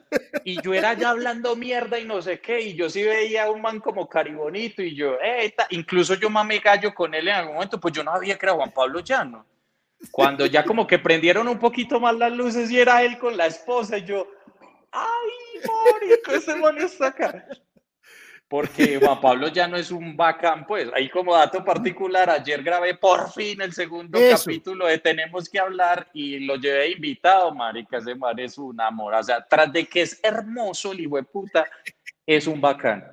Tiene 45, yo conozco a Juan Pablo de País 20 años, tiene como 45 años y es como Benjamin Button, o sea, se ve más joven a medida que, espero te haya cada contado. Vez se pone más bueno, ¿no? Es imposible. Yo creí que el man había llegado a su pico para los 30 y fue puta, cada año uno. Marica, yo le doy más like a él que a la esposa, pues. Sí, claro, obviamente. Y eso que Cata obvio. es, es, Cata es una cosa seria. Eh, sí, pero este man es de lo bueno que tenemos acá en esta tierra. Eso sí. Espero te haya contado historias de su época de pelionero en el pub. Espero. Claro, hasta la banda le hizo una canción de se llama El portero del pub. Marica, ese hijo de puta compraba peleas, la que fuera. O sea, están peleando en San Diego. Ah, yo voy peleo allá. Le gustaba mucho, mucho. Oh, este man ya está otra vez peleando. Entonces, sí, sí había como mucha gente que lograba ir como a los shows y marica me descrestaba. Por ejemplo, en Bogotá me pasaba muy seguido que veía gente como muy famosa y al final del show decían como, flaco, yo a usted sigo desde hace... Y yo, ¿qué? A lo bien, pues me pasaba con actores, pues con gente como muy famosa, músicos que a mí me gustaban. Marica, entonces como que es una sorpresa muy bacana. Por ejemplo, un grupo que a mí me encanta desde que lo escuché la primera vez en Radiónica, que eran los Petit Felas, que tengo una maldición con ellos porque ocho veces les he comprado boletas, ocho veces les he comprado boletas y nunca los he podido ir a ver. Por alguna razón algo pasa. Una vez fuimos a verlos y, nos los encontramos ya en la puerta afuera, ¿sí o qué? En el ah, Pablo no, pudimos llegar a tiempo, no, entramos, sí, no entramos. Los saludamos cuando acabaron, pues cuando salieron. Es verdad, yo tenía esa maldición con alcohólicos y lo logré en el Sinfónico. El, por fin por fin lo vi. por ejemplo, con los Petit Felas yo era como marica, que hijo de puta banda, me encanta no sé qué. Y una vez ellos se presentaron en el Julio Mario Santo Domingo y Nicolás me dijo que, que ellos habían hablado entre ellos y querían que yo les abriera el show en el Julio Mario Santo Domingo. Marica, oh. y preciso pasó otra cagada y no pude. Entonces, como que ha habido como una maldición ahí, pero por ejemplo, es de esas vainas que uno carga por dentro, que uno dice, Marica, la banda que más disfruto es fan mía. O sea, no, esto es increíble. Eso es, otra vuelta. O sea, son unas satisfacciones como brutales, pues. Que uno escucha en el camerino, estén en el, en el, no está escuchándolos en el camerino y ellos están ahí pendientes para verlo. Ah, no, marica, ya. Esto ya es otra vuelta. Y es una presión bonita adicional cuando uno sabe, pues, cuando uno le dice en el camerino, uy, marica, vimos a tal, está allá, o no sé qué Marica, a mí eso me da como un superpoder porque en vez de agüevarme, yo digo, Marica, qué bonito que hayan venido y tengo que mostrar mi mejor versión acá con él. Sí, así es, oíste. Y, ah, bueno, estás haciendo una función por año normalmente, una obra por año. Este año era, ya hablamos de ella, que es esencial y que están esperando que abran los teatros y que digan cómo va a ser para hacerla. Sí, es importante decirle a la gente que tenga boletica para esencial que está aplazado, ese show no está cancelado. Cuando nos dejen, hay que hacerlo porque hay muchas boletas vendidas ya y, y gracias a la gente que la tiene y no ha pedido la evolución porque me ayudan mucho. Exacto, ese, ese es muy importante decirlo porque la gente ha preguntado y no, no se canceló, se aplazó, pues porque no porque quisimos, sino no porque quieran, sino que ahí está. Monólogo sin propina también tiene una función aplazada que fue la última que ya tenía todas las boletas vendidas. También quienes tengan boleta y no han pedido la devolución, eh, estamos pendientes. Tan pronto podamos, seguro que vamos a ir a hablar, hacer función de lunes a viernes, gente. No van a creer que estamos. Sabemos es que nos tenemos que salir a recuperar todo María, hay que hacer funciones de lunes a viernes, de lunes. Oíste, Frank, y después, y pero antes de esa función hiciste una función que se llama trascender y quiero que la gente pille este, pues muchos lo conocerán. Están los dos promos de trascender. Quiero ver, que veamos este primero. Quedó montaje está muy bacano. Fran no lo había hecho y está muy bien. Muy bonito presentar cosas con puesta en escena, con creatividad. Tiradero de caja absoluto. Una cosa de locos. Que qué cuarentena tan larga, que qué vamos a hacer este fin de semana, que qué pereza. Pues alquile mi show Trascender y se divierte hora y 50 por solo 20 mil pesitos el alquiler. Arma plan familiar, o sea, cada uno pone como a 2 mil pesos. Ni medio litro de helado o algo. Aprovechen en play.etiquetablanca.com. Y el final no, es mero final. ¡Qué fin! Ahí está trascender respondiéndole a Cami que dice que si aún está disponible. ¿Cómo es el asunto Sí, es contra que esta- estaba, yo lo había Exacto. puesto solo hasta el 31 de julio, porque, o sea, solo estuvo desde el 3 de julio al 31, porque yo no lo quiero quemar, o sea, de verdad mi sueño es volverlo a hacer en teatro.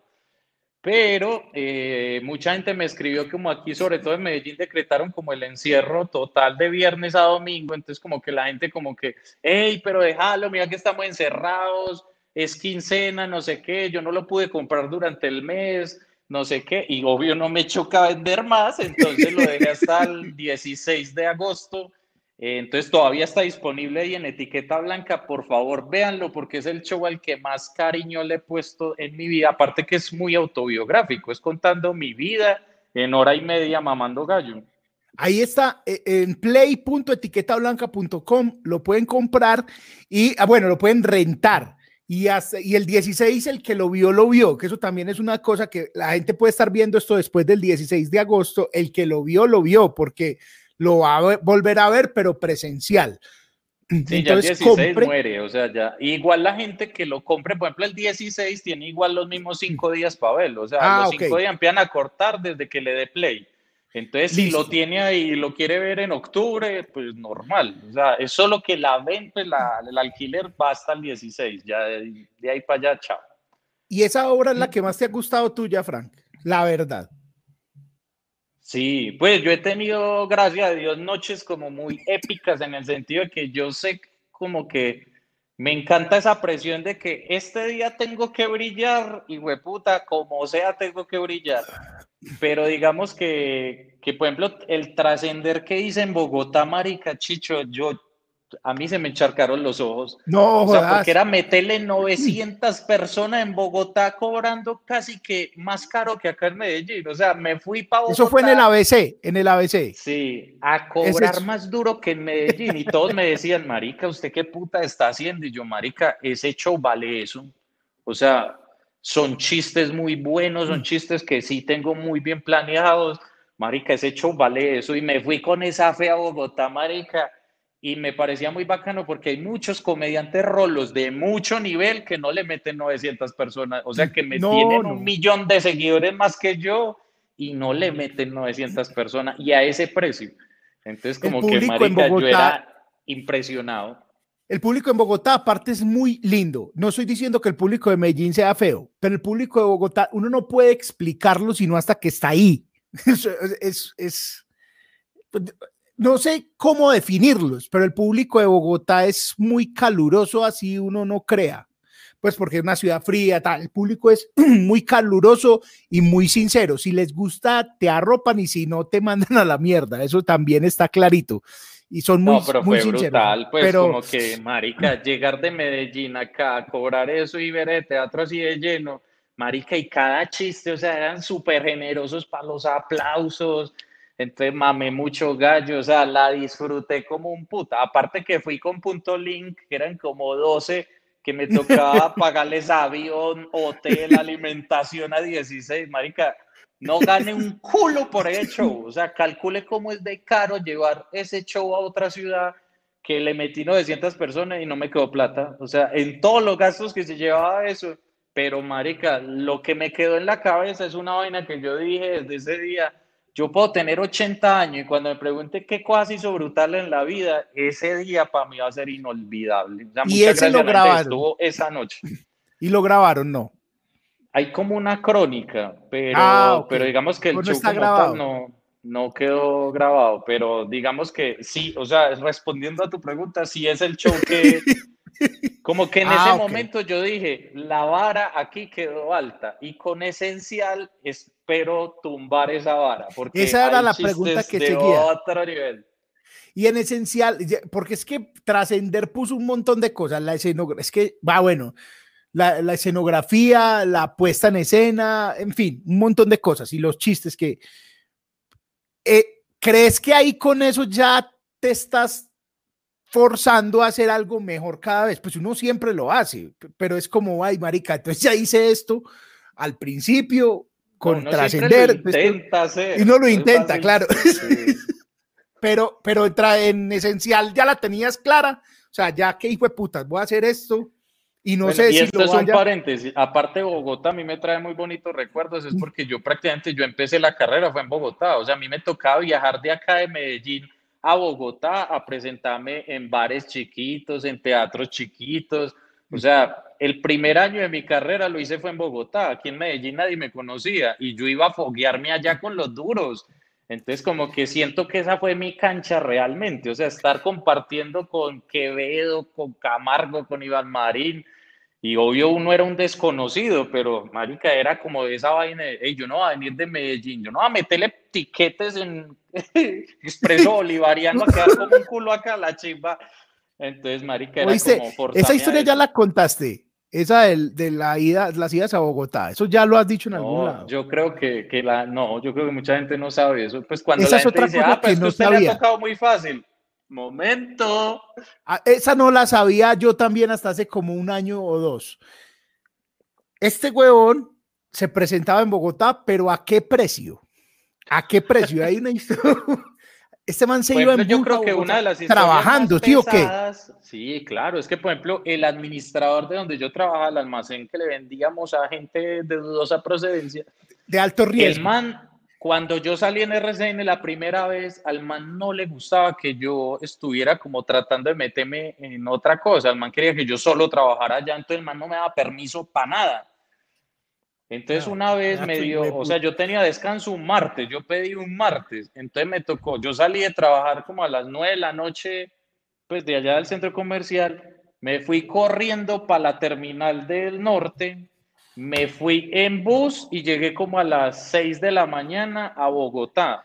Me quedé todo el día en el centro comercial esperando a que, pues, a que fuera la hora del show. Marica, yo no me bañé, yo solo me cambié de ropa en un bar y me presenté allá y salí corriendo de presentarme a la, a la terminal de allá para venirme en el bus de la noche, porque yo entraba a trabajar a las 10 de la mañana, marica, y hubo un derrumbe en La Dorada, y yo, jue puta, ¿yo qué voy a hacer?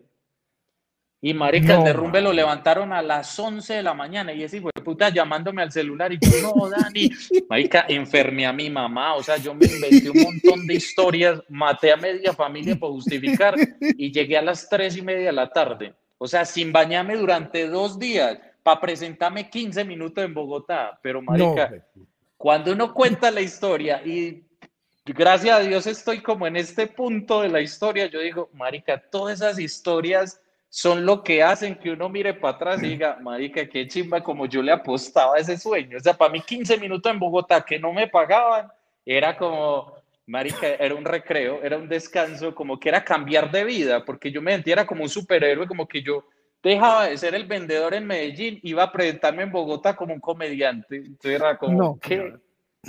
qué varón, porque es que esa vuelta de 15 minutos uno dice, listo, bacano, y se gana lo que se gana tres días en la, en la empresa. No, cero pesos. Los tiquetes los ponía él, los tiquetes de bus, los ponía, los ponía él. Muy hijo de puta, muy teso. Yo no, yo, nosotros, cuando hablamos de eso, yo como que Adrián y yo te decíamos, pero nosotros, ¿por qué no sabíamos esa mierda? O ¿qué es esa cosa? ¿Qué hijo de puta?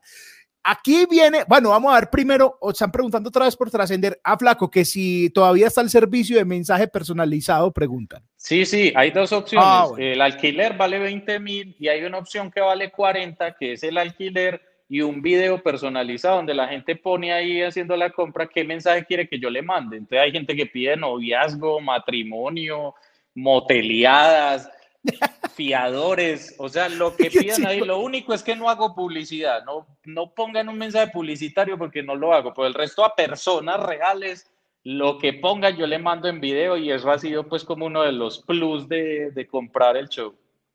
Listo, aquí está el show que van a comprar. Pues yo no quería, bueno, no, esto muestra muy poquito. Aquí, pues, Amigos, soy Frank el Flaco y les cuento que ya está disponible mi show Trascender, el show que más me gusta, el que más me emociona, con el que más teatros he llenado. Hágame el hijo de puta favor. De Fran se puede esperar de todo. Pues Yo tengo un amigo que chupó tetis que hasta los cinco años. Yo, marica, usted no es el hijo, usted es un ex. Ah. paga la, la boleta.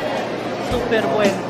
Un show autobiográfico porque de las tragedias también hay que reírse. Invitados, sorpresas y 90 minutos de risa garantizada. Ya está disponible en play.etiquetablanca.com. Humor negro, el humor que me gusta a mí. Bueno, no voy a hablar mucho del show para que lo compren. para que lo compren, se, se, se ve muy pro. Eh, Pero ahí Sí, hablo de por qué no vean- quiero tener hijos, de la depresión, de un montón de temas. Sobre todo la El rutina de los hijos me encanta. y, ve- y- y la previa, la previa, todo lo que pasa antes es muy chévere. Y el final, la gente ahí lo dice. Entonces vaya y lo compra a Le play.etiquetablanca.com. quiero responder a alguien que ahí dice, ah, se me fue el nombre, hombre, que ¿Qué es dice lo que más raro que ha pedido?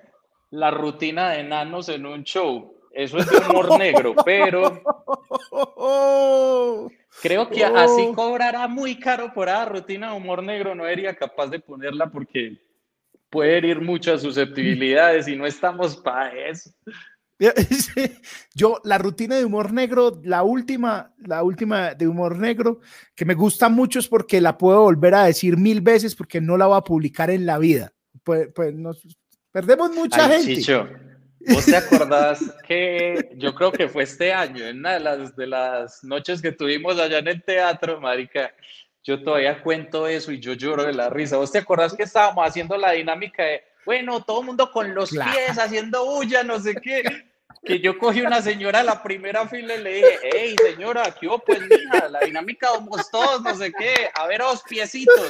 Cuando la señora empezó a señalarme para un lado y yo no había visto y estaba la silla de ruedas, marica, era De hecho, de hecho, yo fui el, pri- el único que la veía. Ustedes no la veían arriba, yo estaba abajo. Ah, Y yo miré y yo, ay, gororra, cuando... Entonces ella señaló y yo también señalé. Yo me quería ir del teatro, weón. O sea, yo quería- Y yo cuando la vi, yo, marica, y yo, bueno, entonces con las manitos, no hay excusa. Y después en Marinilla, un señor en silla de ruedas fue a vernos adelante y yo fui y le dije, bueno, usted va a terminar la ola. Y ustedes dos, pero marica, esta silla de ruedas, ¿cómo va a terminar? Es que, y Chicho diciéndoles que al final usted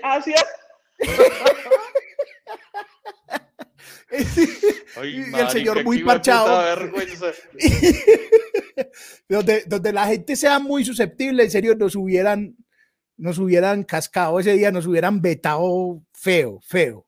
Ah, dice Ana Milena Quiñones que a mí me tocó esa. Dice, me tocó y sentí, sentí pena ajena, ¿no? O sea, nosotros queríamos ir a la mierda ese día. O sea, que se Uy, acabara el yo no había como decir a esa señora, eh, eh, bueno, vamos a hacer una excepción, el resto sí hagan así con los pies. Uy, marica, qué risa.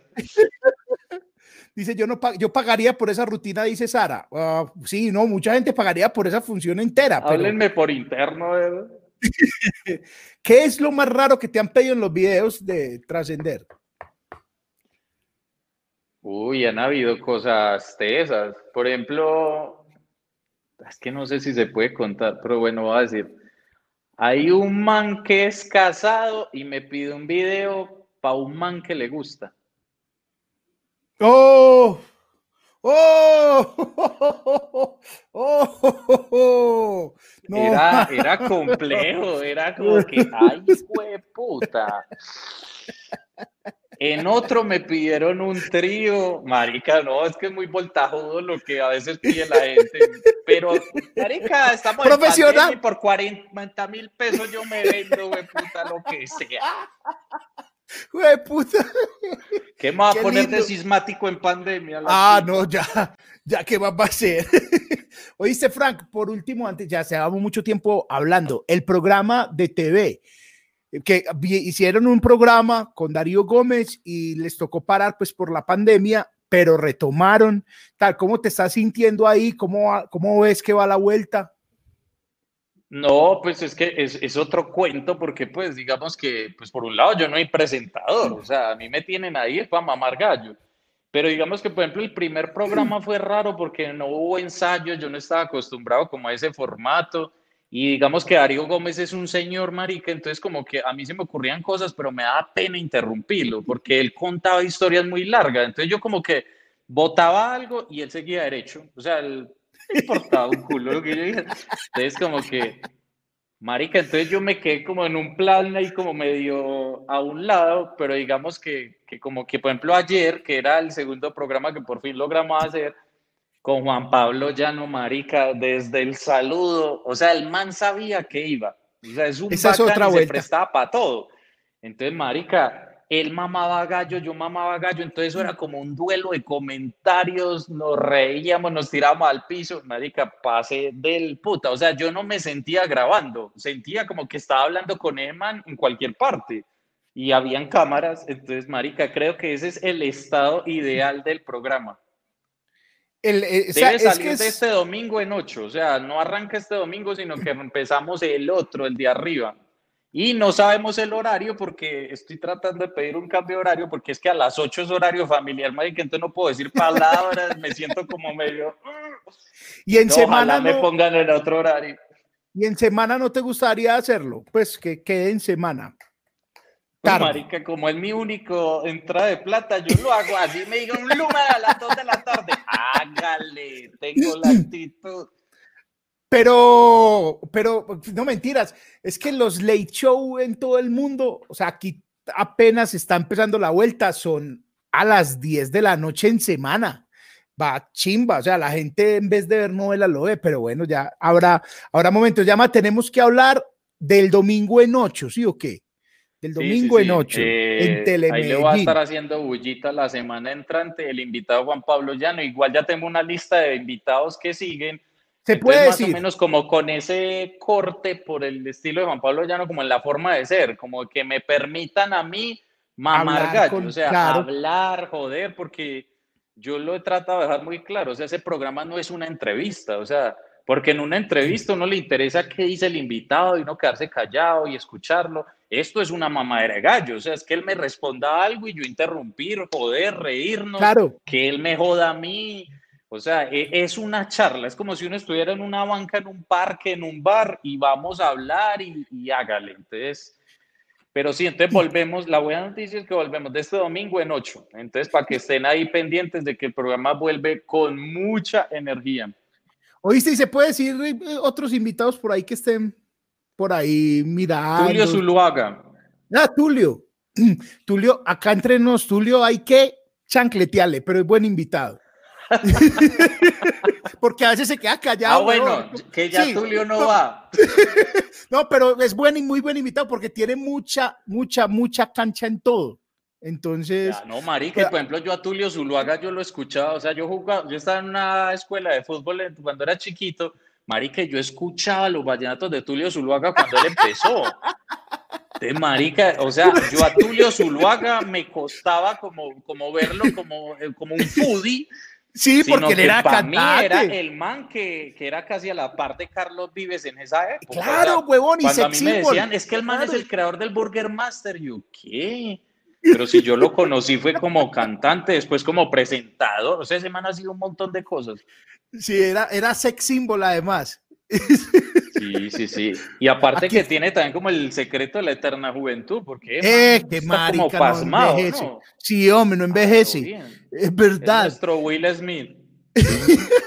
Acá está Erika Pérez, saluda a Erika Pérez, a Jonathan Peña, a Ana Quiñones, a Freddy Bedoya, a Oscar Fabián Alarcón y a Juan Betancur. Es que Muchachos, no te- denle like, apoyen Denle like. Por favor, eh, Frank, llegó el momento en que te voy a encartar con mis productos. Oh, oh. Ah, mandan chetica. Sí, claro, parce, claro. Usted escoge que, que- su merced que, que se ponga. Hay mug, el mug sí te lo mando. Te va a mandar mug y medias, pero ¿quieres camiseta o chompa? ¿Ya viste las chompas? ¿Pero qué? ¿Las camisetas son solo XL o hay? No, hay para todo. Ahí es, pero ya, ya usted no es ese, ni por putas. ¿Qué puedo escoger? ¿Camiseta o chompa? sí. Obvio, chompa, obvio. ¿Chompa de qué color? ¿De qué color hay chompa? Negra, gris y roja. Negra, bebé, tú sabes cómo es. Ya él eres bebé ya. ¿Que, que el tallaje es normal o es que? Te voy a decir, eso me parece una chimba porque la gente pregunta. eh, a mí me sirve la XL. Entonces, ya de ahí para abajo pille. No, yo creería que M. M, listo. M negra. Ya saben. si ¿La puedo cambiar en alguna cosa? Sí, claro. Cualquier momento la puede cambiar, huevo. Nos vemos diario. ya saben, hay chompas, hay camisetas. Ah, llegaron tulas. Ve, tulas. Ah, me la manda, me manda la chompa y metida en la tula. Sí, aquí cabe. Sí, aquí cabe. Ese es el primer. Eh, que- porque es que para llegar allá, huevón, la- las empresas de mensajería casi la cago. Me han quebrado como cinco, cinco MOOCs, hermano, suave, tire las cosas suave. Entonces hay que entrar, llevarlas muy, Y- y, muy Chicho, ¿y cuál es la talla que más vendes? Todas, pero yo creo que sí vendí mucho al principio XL, huevón. Te mandame la XL. XL para ganarle algo. XL, te va a llegar, claro, es que vos tenés ahí, ahí está, en el, ah, pues es que no me acuerdo cuál es el número de teléfono donde la vende, pero en mis redes sociales, en Chicho Arias R, o eh, sí, ahí, en mensajes directos, me dice que yo le mando el catálogo para que vea los productos, para que vea Chichi, todo mira, lo que aquí Santiago Castañeda pregunta, Fran, ¿alguna vez invitarías a un fan al programa de Tenemos que hablar? Pues muchachos, mi, o sea, mi deseo cuando yo quería hacer un programa era tener público al frente, o sea, era como estar en un teatro, pues, como que hubiera mamadera Claro. con la gente mientras uno graba. Pero pues por las condiciones y eso, que eso es otra cosa que la gente a veces no entiende, y es que, pues Chicho sí lo sabe, obviamente, y es que, marica, grabar sin interacción es muy maluco, o sea, es Muy muy, incómodo. Entonces, por ejemplo, ayer sí se prestó mucho para eso, porque digamos que los camarógrafos estaban súper empeliculados, entonces mi, mi público eran los camarógrafos y Juan Pablo Llano, los músicos, entonces digamos que me metí en el papel de, listo, estoy acostumbrado a otra cosa, pero con estas 12 personas voy a hacer la mamadera de gallo. Entonces, como que hubo un clic bacano y ojalá pues esto se normalice en algún momento porque la idea es tratar de meterle mucha gente a eso para que eso se vuelva un programa para la gente. Claro, además ese tipo de programa tiene, tiene mucho de reacción de la gente, o sea, porque hay momentos en que sí se necesita risa, se necesita que estén ahí. Ahí la tiene con los camarógrafos y la banda, la banda ayuda mucho. Hay una canción, Frank, esa canción que hizo la 45, que es la banda que te acompaña, la pueden buscar en YouTube. ¿Dónde más la tenés? ¿Dónde más Sí, está? se llama Hágame el hijo de puta favor y es como una pequeña resumen de mi vida en una canción y nos quedó muy chimbita porque es así rockera como la quería. Búsquenla, búsquenla. Hágame el hijo de puta favor, está en mi canal de YouTube y pillen porque es rock and rollera, tiene letra chimba, ahí estuve metido en la letra, entonces para que pillen y me cuenten cómo me va en mi faceta de escribir canciones. ¿Oíste? ¿Y cuánto te demoraste escribiéndola? Dos días, la tenía súper clara, o sea, yo sabía qué quería decir en la canción. O sea, y todas las letras tuyas. Digamos que me ayudaron a acomodarla a los muchachos, pues, porque obviamente yo no sé cómo la estructura de qué tan largo tenía que ser un verso o cómo acomodarla, o ellos también metían la mano, por ejemplo, como, no, no metamos esta cosa tan larga, sino que la podemos abreviar en tales términos. Entonces me lo mandaban y yo, ah, marica, sí suena mejor así y tal. Entonces como que fue un trabajo ahí compartido.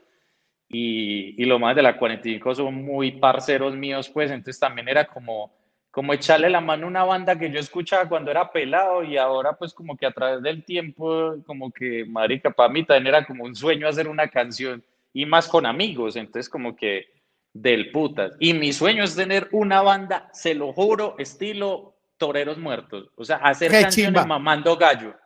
Qué chimba, toreros muertos. Era una. Estuvieron la última vez que estuvieron por acá en Colombia, estuvieron, creo, en el Parque Juanes de La Paz en Castilla.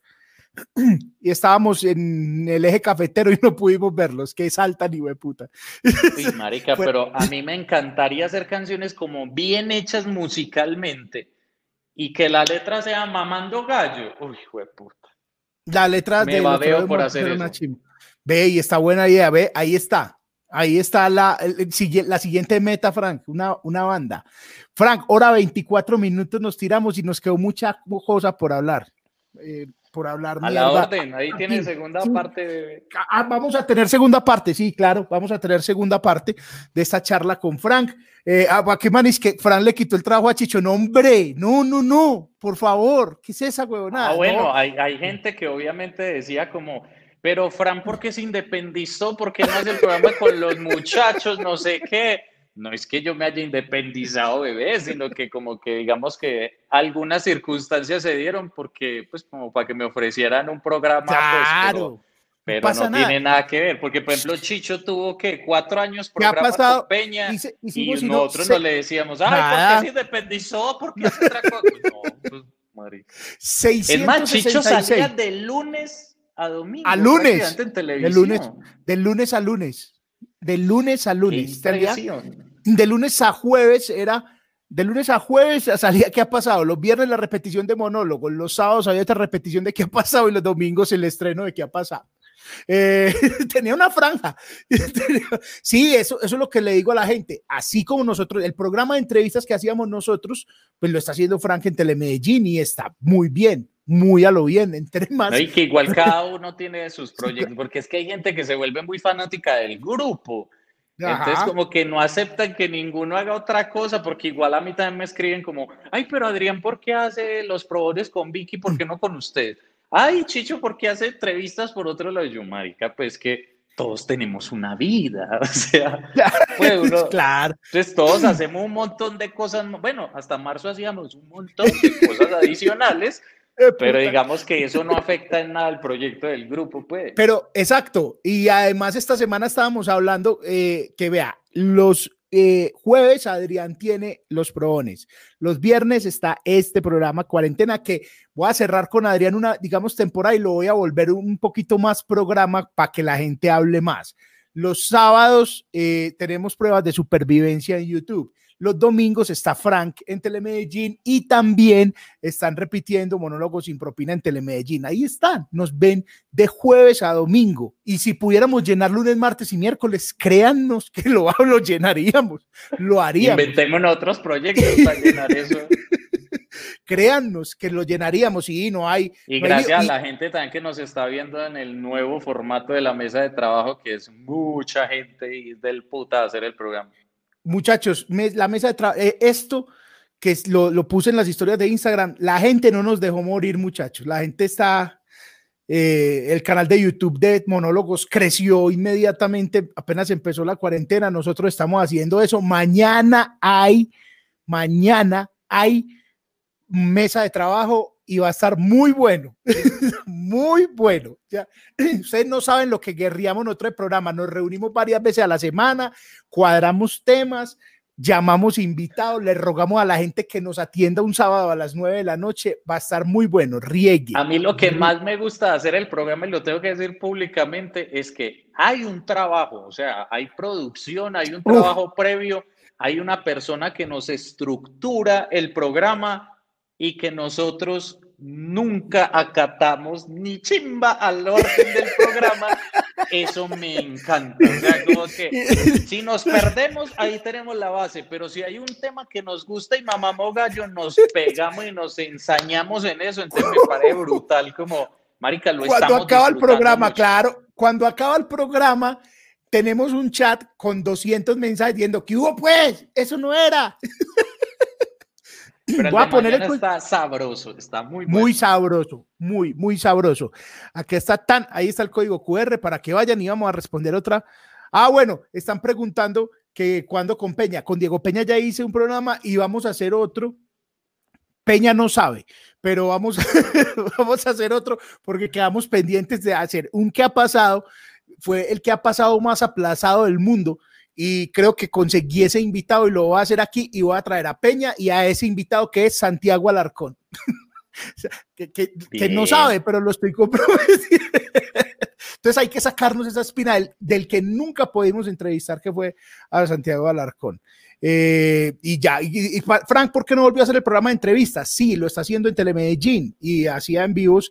Es que lo de Instagram. tenemos que hablar nació fue como en Instagram, pues, que cada semana entrevista, pues, no entrevistaba, mamaba gallo con una, algún parcero mío, pues, entonces estuvo Camilo Cifuentes, estuvo Carlos Marín, estuvo Jonathan, el de Pasabordo, que marica, hice un en vivo con él y duramos tres horas. Y a los 15 días hicimos otro, duramos cuatro horas. No, Habían como cinco mil personas conectadas.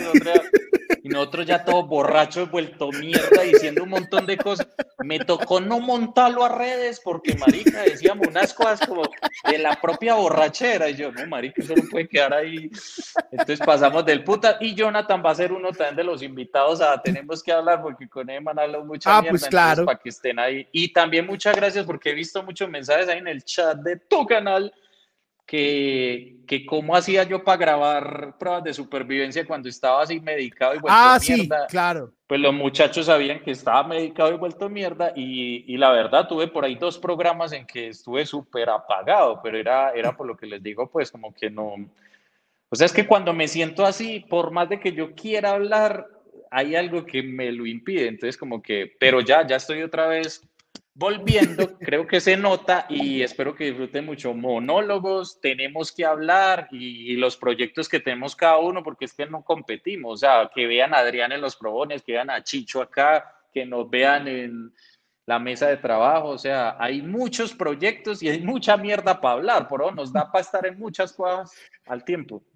Ahí está, y compren las obras también en play.etiquetablanca.com. Este es el código QR con el que ustedes, puta, ¿cómo es? Aquí. Este es el código QR y ustedes patrocinan este programa. Gracias a los que han patrocinado. Frank, gracias. Nos vemos mañana, nene. Mañana voy a tomar. Qué increíble que nos dé para hacer una charla después de que no sabemos un montón de chimbadas y todavía para hora y media hablar. Hora más. y media. Yo sabía, es que a mí me decían, pero vas a hablar y, ah, y, y, seguramente iba a haber segunda parte porque me faltaron muchas cosas. Aquí tenía amén, mucha vaina para amén. preguntar. No, muchas gracias, muchas, cosas. muchas gracias por, por invitarme a ser parte del primer bloque de veintipico de programas. Pasé muy rico. 25 vamos a hacer porque cierro esta eh, temporada, pero no voy a parar. cierro la temporada y no voy a parar con Adrián Parada la próxima semana, con Oscar Adrián que también tiene. Amigos, despídanse contar. con likes, pues, que like, es una forma de eso. despedirnos bonito. Denle like a esto si le gustó y si no, pues también haga la cagada y deje el like. Dice, son los mejores, los extrañamos en Marinilla. Ay, muchachos, ustedes no saben lo que los extrañamos nosotros también. No se imaginan. Like, denle like. Le... Chao, de este domingo en 8. Sí, en este, este domingo en 8, el programa de Frank en Telemedellín. Chao, se cuidan. Chao, chao. Gracias a todos los patrocinadores. Chao. Chao, pillamos, chao. Chichi, nos va mañana. Chao. Espere, no cuelgue, espere, va, no, ya nos vemos. Ah, perdón. Hágale.